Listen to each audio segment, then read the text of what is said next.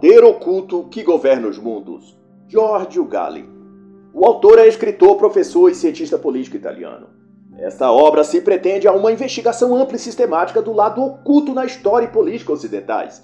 O autor busca então uma interpretação global da fenomenologia da cultura política e da cultura esotérica. E ao seu dizer, a relação entre política e esoterismo não foi rompida com o advento da revolução científica do século XVII.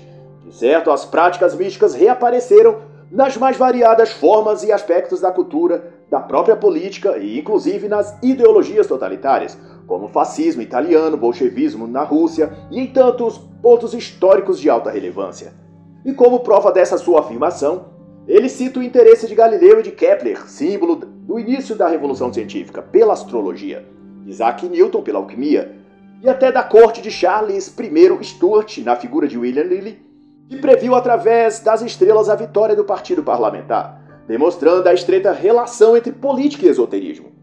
E ao discorrer o tema ainda no início, o autor faz uma possível distinção, negada por uns praticantes e admitida por outros, entre dois tipos de magia, a magia natural e a magia cerimonial. E conforme discorre o autor, essa diferenciação em comparação se aproxima muito do que nos anos mais recentes tem sido chamado nos círculos místicos e simpatizantes da magia de magia tradicional e magia do caos. Neste caso, magia do caos tem a ver com um tipo de práticas mágicas no sentido popular, adotado por qualquer um sem que precise ele estar membrado numa ordem esotérica ou sociedade iniciática.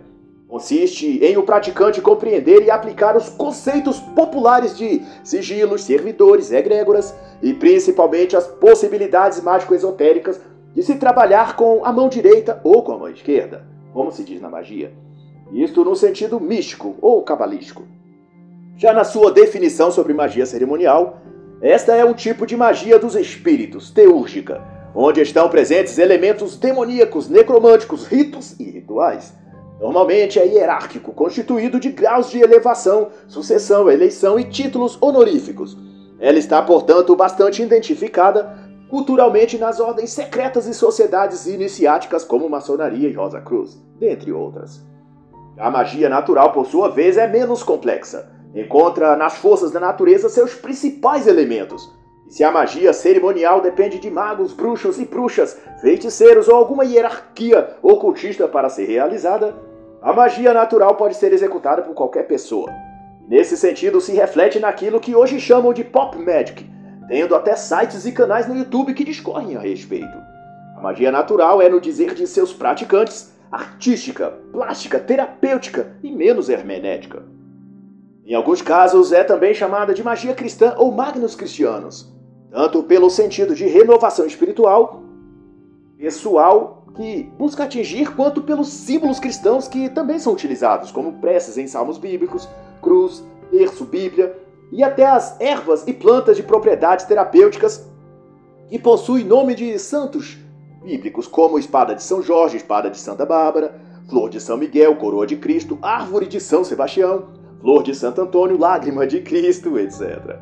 E nesse ramo de magia natural destacou-se historicamente nomes como Pico della Mirandola, Cornélios Agripa ou, mais recentemente, já no século XX, o premiado escritor e ocultista Scott Cunningham. Ele falecido em 1993 com mais de 50 obras escritas sobre magia.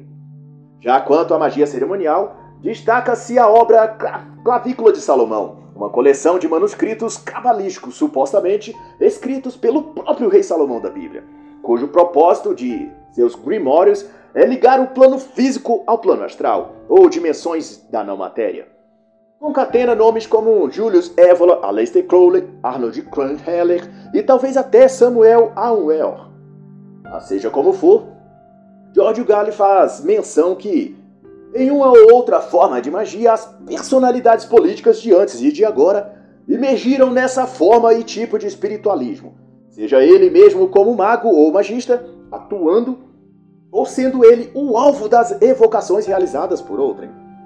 Desse modo, a maioria dos grandes episódios políticos, desde as cortes reais, do período medieval até os gabinetes dos ministros, parlamentos e presidência ao redor do mundo, Gale ressalta esse fato apontando que não apenas a corte real francesa era composta de magos e místicos, mas inclusive os cargos de Estado eram em grande parte ocupados por personalidades profundamente envolvidas com o ocultismo e magia. Vede, por exemplo, o caso do cardeal Richelieu, responsável tanto pela construção do Estado moderno quanto também por aprofundar a própria rainha Catarina de Médici e o rei nas mais obscuras camadas da magia e do esoterismo. Apesar de sua fama entre os historiadores modernos de ser um puro pensador político e perseguidor de bruxas, mas isto foi apenas pelo fato de Richelieu ter atuado num processo que envolveu o amante da conselheira mística de Maria de Médici, mãe do novo soberano Luís XIII, que também foi afeito ao ocultismo. Este amante foi Urban Grandier, um famoso feiticeiro à época e de sua affaire Catarina Raymond, que também era feiticeira. Richelieu, no entanto, foi movido neste caso mais por questões políticas e intrigas de Estado e não por qualquer aversão às artes místicas, uma vez que ele próprio também era envolvido com esoterismo. Mas seja como for, Hitler galgou cargos políticos como conselheiro real, secretário de Estado e primeiro-ministro da França. E tudo isso concomitante às suas funções religiosas como cardeal na Igreja Católica e atuante nas ordens místicas de seu tempo. Exemplo disso está registrado numa publicação da época, do século XVII, escrito por Tommaso Campaniella, escritor, filósofo e místico apadrinhado pelo rei Luís XIII. Tomatsu escreve uma operação mágica que fez. E na França ele andava com Richelieu. E a operação mágica foi descrita da seguinte forma: uma operação mágica para expulsar certos maus espíritos, selaram-se um aposento, forraram tapetes brancos com ornamentos e queimou-se ervas. Duas lâmpadas e cinco tochas foram acesas, representando os planetas. Foi feita representações dos signos do zodíaco e recitados cânticos a Júpiter e a Vênus. Foram usadas pedras, plantas e cores ligadas aos planetas bons, e bebeu-se bebidas consagradas aos astros. Mesmo antes disso, porém, no mesmo ambiente esotérico da corte real, na dinastia francesa de Valois no século XVI, da rainha Catarina e do rei Guilherme II, um ritual de alta magia em 1560, dirigido pelo mago Nostradamus, foi também documentado e publicado em 1614 por São Goulart e serve bem de exemplo da mescla entre política e magia. Num aposento escuro, a rainha sentou-se no centro de um círculo. À frente dela tinha um espelho, nos quatro ângulos os quatro nomes de Deus escritos. Nostradamus salmodiou fórmulas mágicas, e na obscuridade, Catarina viu no espelho sombras que desenharam para ela o futuro do reino. E assim, apesar de arrogar o esclarecimento e a razão como as máximas que circundariam a França e toda a Europa dali por diante, culminando na Revolução Iluminista de 1789, a cultura esotérica e as sociedades iniciáticas continuaram a agir subterraneamente, sob todas as suas formas, magia negra, adivinhação, horóscopo, astrologia, alquimia. E a partir da página 42 até a página 59, Giorgio Galli vai discorrer sobre o conceito de corpos invisíveis na tradição esotérica, ou como melhor é definido, corpos energéticos ou espíritos, como é aceito nos termos comuns. Esse tópico tem relevância no tema geral deste livro porque o interesse pelo mundo dos espíritos, como vai ficar evidente, é o eixo de interesse que liga a cultura política e a cultura esotérica. O autor faz menção que nobres, reis e políticos de toda época e lugar pautaram-se na existência e, portanto, na possibilidade de contato com estes seres de outro plano, para conceber, das mensagens recebidas desses espíritos, seus próprios planos e projetos para o mundo. Daí vale ressaltar que, quanto mais apegados fossem à ideia de criaturas espirituais, mais aprofundavam-se nas artes místicas que alegavam poder entrar em contato. E por isso mesmo, a cabala judaica, a goétia salomônica e a goétia medieval foram ramos da magia que floresceram e perduraram até nossos dias.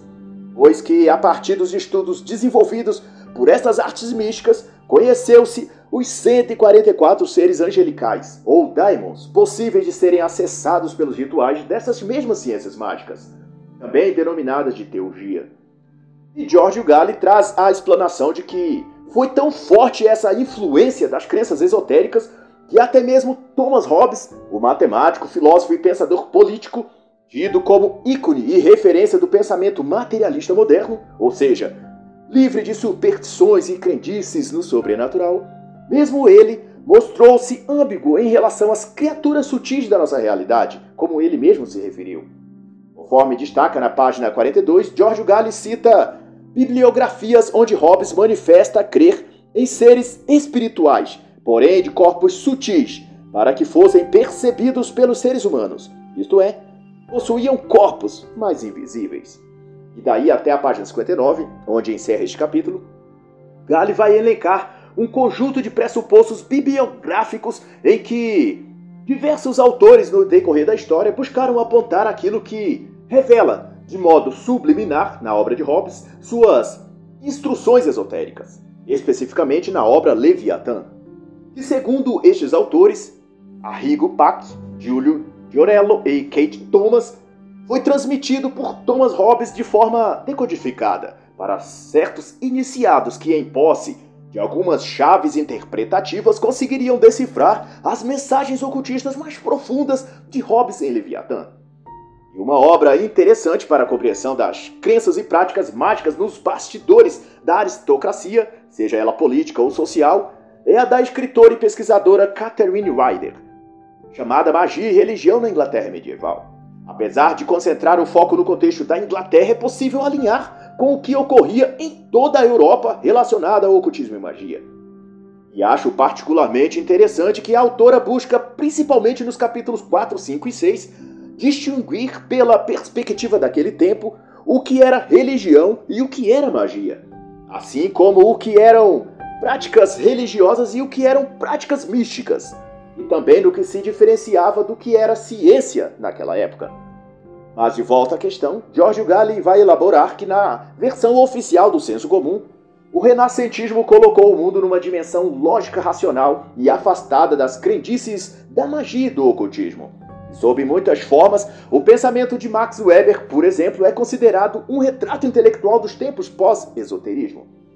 Todavia, como deixa claro o autor, nem Weber nem qualquer outro pensador moderno se despiu totalmente de suas camadas de psicomagia, para usar aqui um termo totalmente pós-moderno, dentro daquilo que hoje chamam pop magic, um conceito de magia praticada e popularizada por autores como Peter Carroll, dentre outros.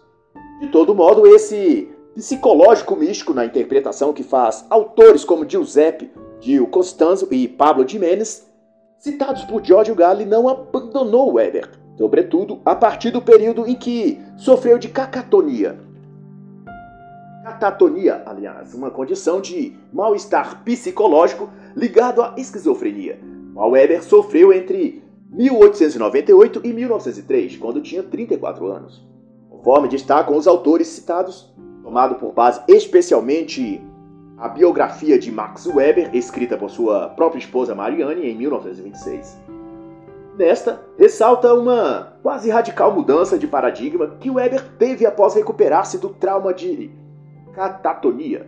De acordo com essa premissa, isso o aproximou de experiências assumidamente esotéricas. E sua obra mais célebre, A Ética Protestante e o Espírito, ou Geist, do Capitalismo, teriam os sinais dessa influência ocultista, ao menos tardia, na vida de Weber.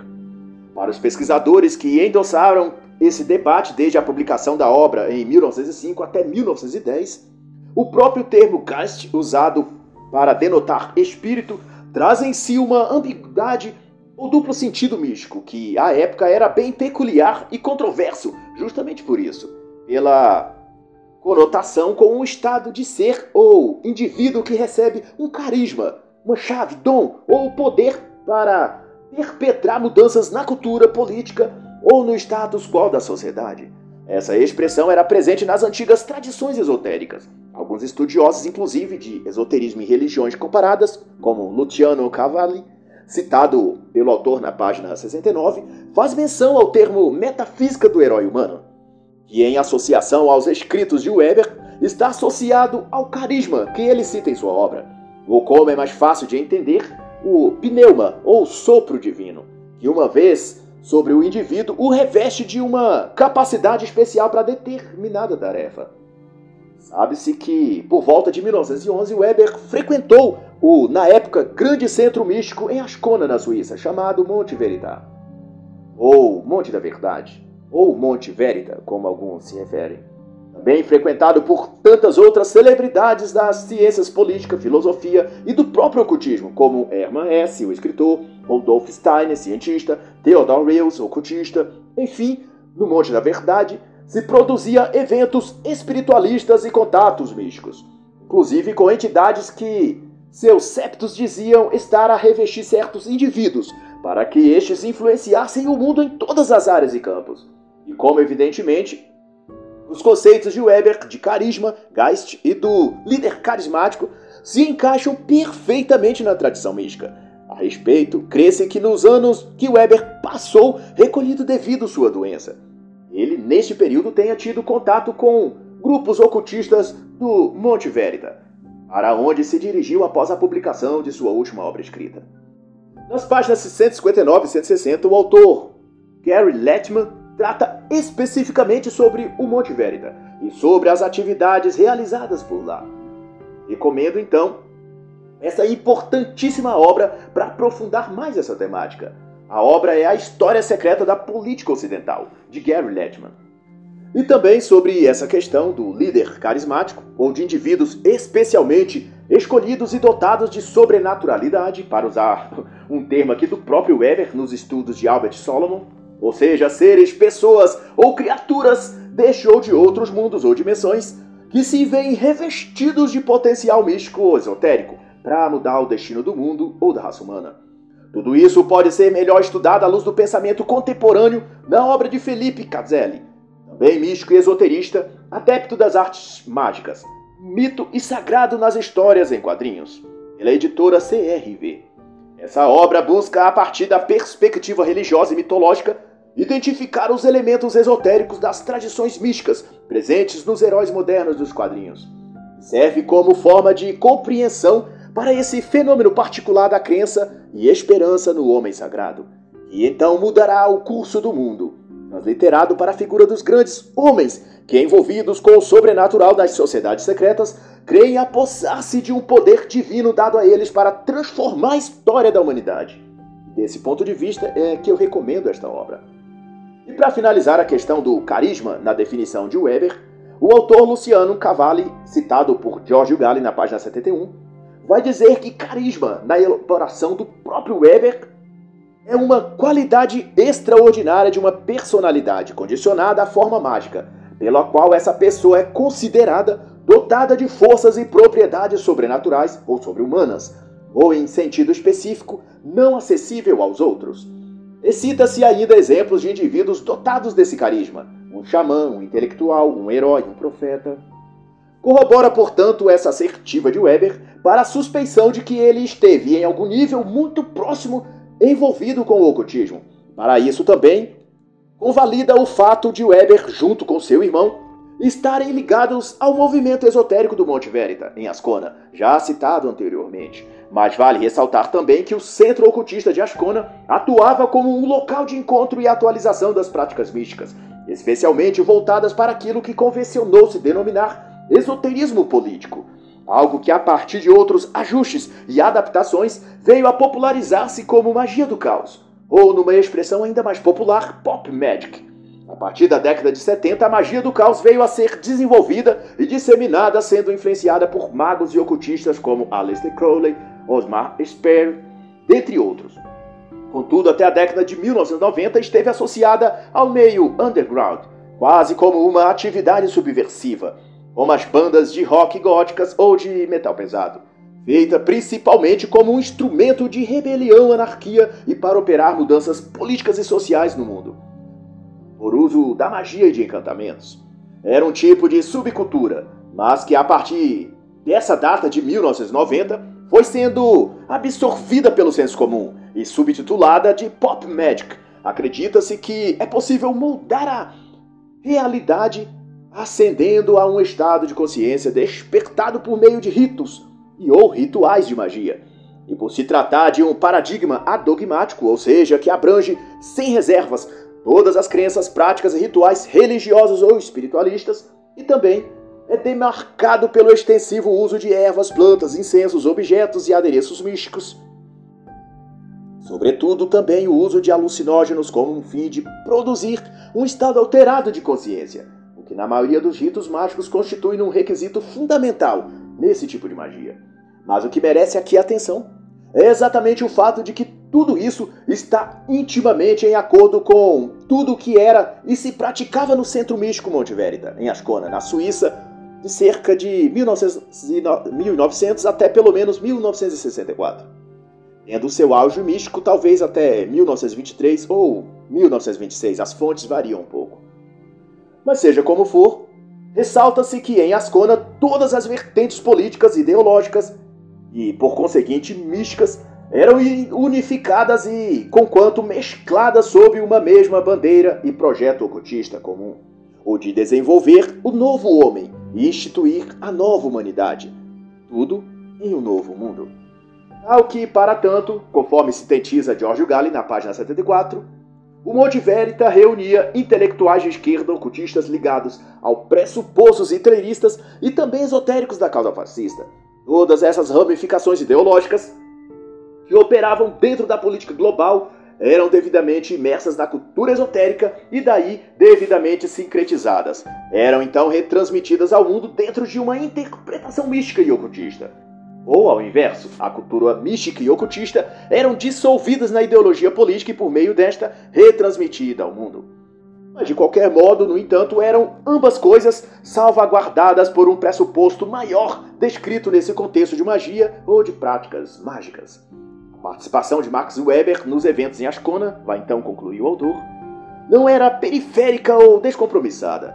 Em vez disso, ocorreu numa base de relações que recai na busca de aprofundamento esotérico, que se estende da tradição europeia e para além da Europa.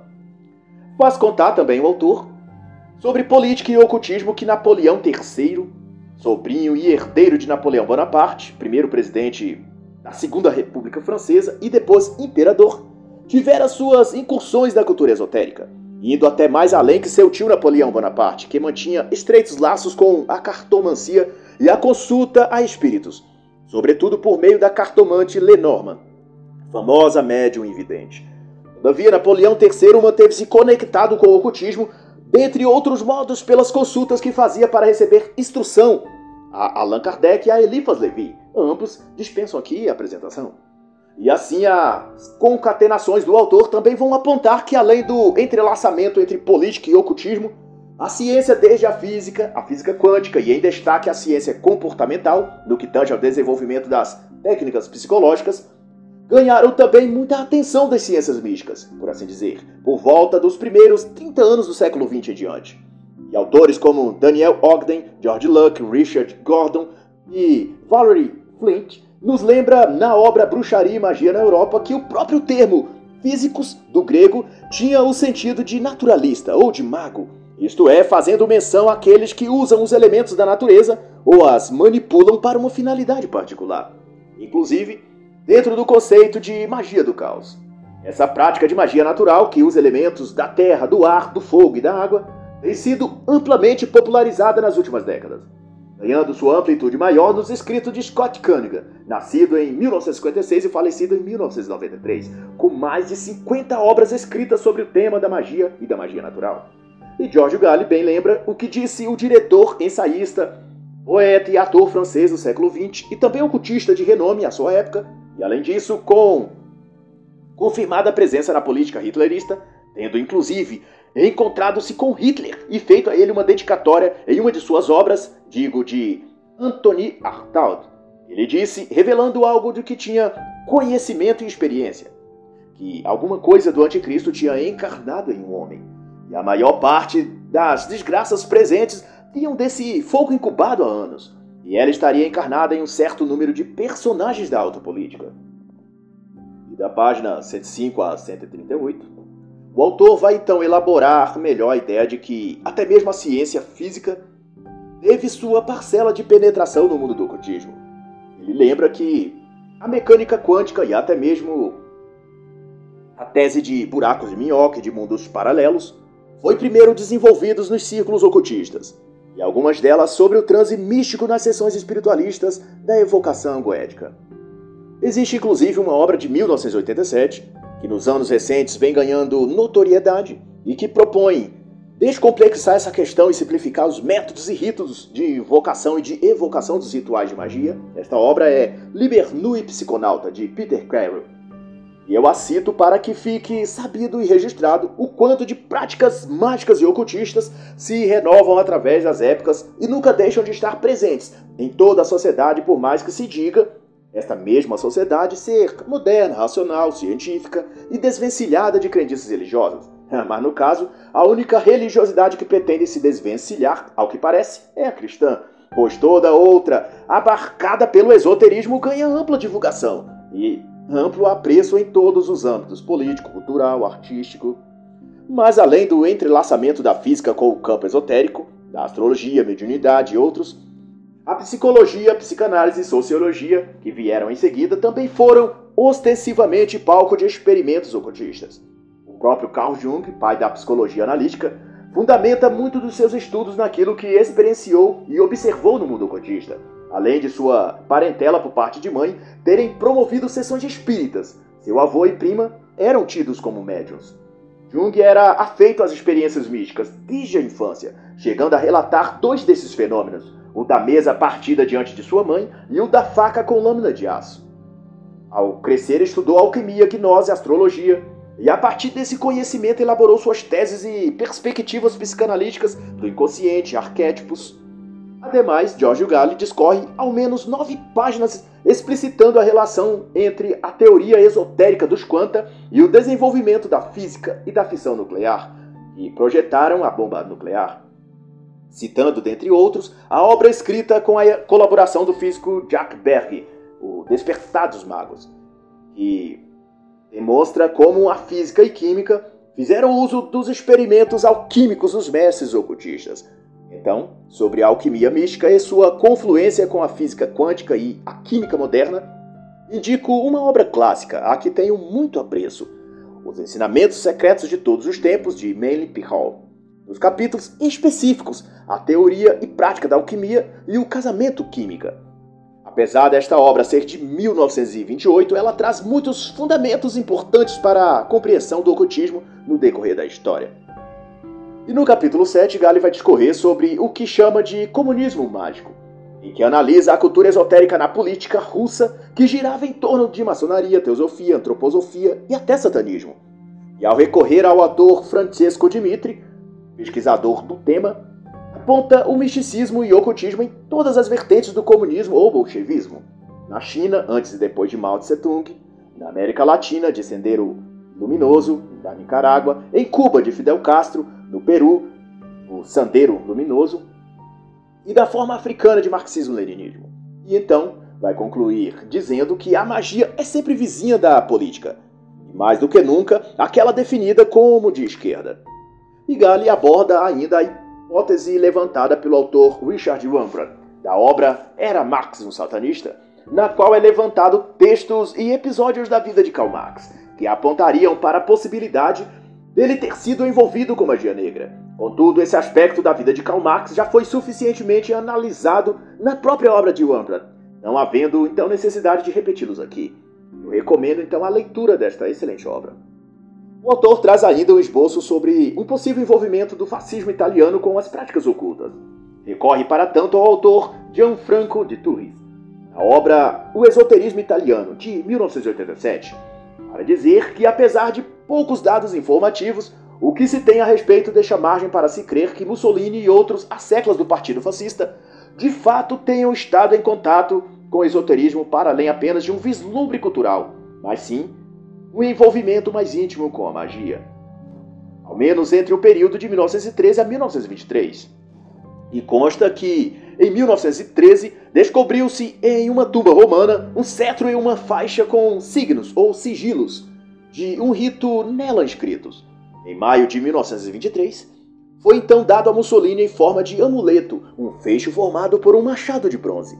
Teria vindo desta mesma tumba, junto com doze varas de pétula amarradas com tiras de couro vermelho. Os objetos faz clara menção a ritos ocultistas e cada um destes objetos representa um artefato mágico, que por sua vez pode servir como símbolo mágico utilizado para ancorar uma entidade, e canalizar a energia psíquica ou astral capaz de formar um servidor ou servo astral, que na linguagem da magia é uma entidade construída para um ou mais magistas com objetos específicos, e inclui interesses políticos, culturais, sociais ou outros. Essa conceituação pode ser melhor compreendida em Liber Nui Psiconauta, de Peter Carey, pela editora Penumbra. E se estendermos um pouco mais a questão, é possível associá-la também ao conceito denominado na magia de egrégora, já que, semelhante à criação de servidores, esta também se utiliza da vibração do corpo mental para reproduzir-se na matéria. Nesse particular, eu posso indicar a obra A Egrégora Maçônica, de Gabriel Fernando Gomes, pela editora Trolha, em 2016. E merece destaque nessa questão de símbolo e imagens de poder, ou dos sigilos mágicos, como preferir, a visão de Rodrian, imponente líder político romeno do século XX, e fundador do movimento legionário que também teria nascido através de uma visão espiritual, de uma experiência catártica. Enquanto estava preso em Vakarest, na Romênia, Rodrian teve seus sentidos arrebatados na capela da prisão de frente a uma imagem do arcanjo Miguel. Ele já havia adotado o símbolo da suástica nazista, e assim ele disse a respeito desta experiência. Fiquei maravilhado. A imagem me pareceu de uma beleza extraordinária. Nunca me senti atraído pela beleza de uma imagem, mas me senti ligado àquela, com toda a alma. Eu tive a impressão de que o santo estava ali, vivo diante de mim. Comecei então a amar aquela imagem. E em junho de 1927, Rodrian fundou então a Legião do Arcanjo Miguel, fruto de um pensamento, intenção e experiência ocultista, cujas pretensões eram políticas e sociais, demonstrando mais uma vez a grande rede ocultista e mística que sempre ligou a política ao esoterismo. E assim, por toda parte por onde se estende a atuação da política no mundo, o esoterismo também fez sua casa. França, Alemanha, Inglaterra, Estados Unidos, Brasil ou países orientais. Todas as cortes reais, parlamentos, congressos ou cadeiras presidenciais foram todas visitadas e devidamente assistidas pelo ocultismo, por meio ou de assistentes místicos externos, como curandeiros, magos, mestres, maçons e feiticeiros, como também por meio de seus próprios representantes eleitos, presidente, primeiros ministros, reis ou rainhas. O próprio Church, para citar um exemplo de persona política mundialmente conhecida, tinha a seus serviços Ellen Duncan e Jane Dixon, conhecidas médiums da época, tidas como respeitáveis nas artes obscuras e na relação com os espíritos goéticos. E assim, portanto, se conclui que as atividades ou decisões políticas estão sempre em confluência aquilo que também se opera nos meios subterrâneos do ocultismo. E George Galli ressalta que, além dessas relações entre cultura política e cultura esotérica, o arcabouço ocultista penetra para além disto. Passa a cultura, as artes e também a religião formal de cada lugar e tradição. E tudo isso é tão extenso que casos que deveriam causar espanto e desencadear investigação e escândalo público são notificados apenas como nota de rodapé na história e nos anais da política. Como, por exemplo, Nancy Reagan, esposa do na época presidente americano Ronald Reagan, em relações estreitas com ocultistas e astrólogos, sendo a conta dessas consultas espiritualistas serem ainda enviadas para a contabilidade da Casa Branca e paga pelo dinheiro público. Hitler seguia o ocultismo e invocava entidades astrais.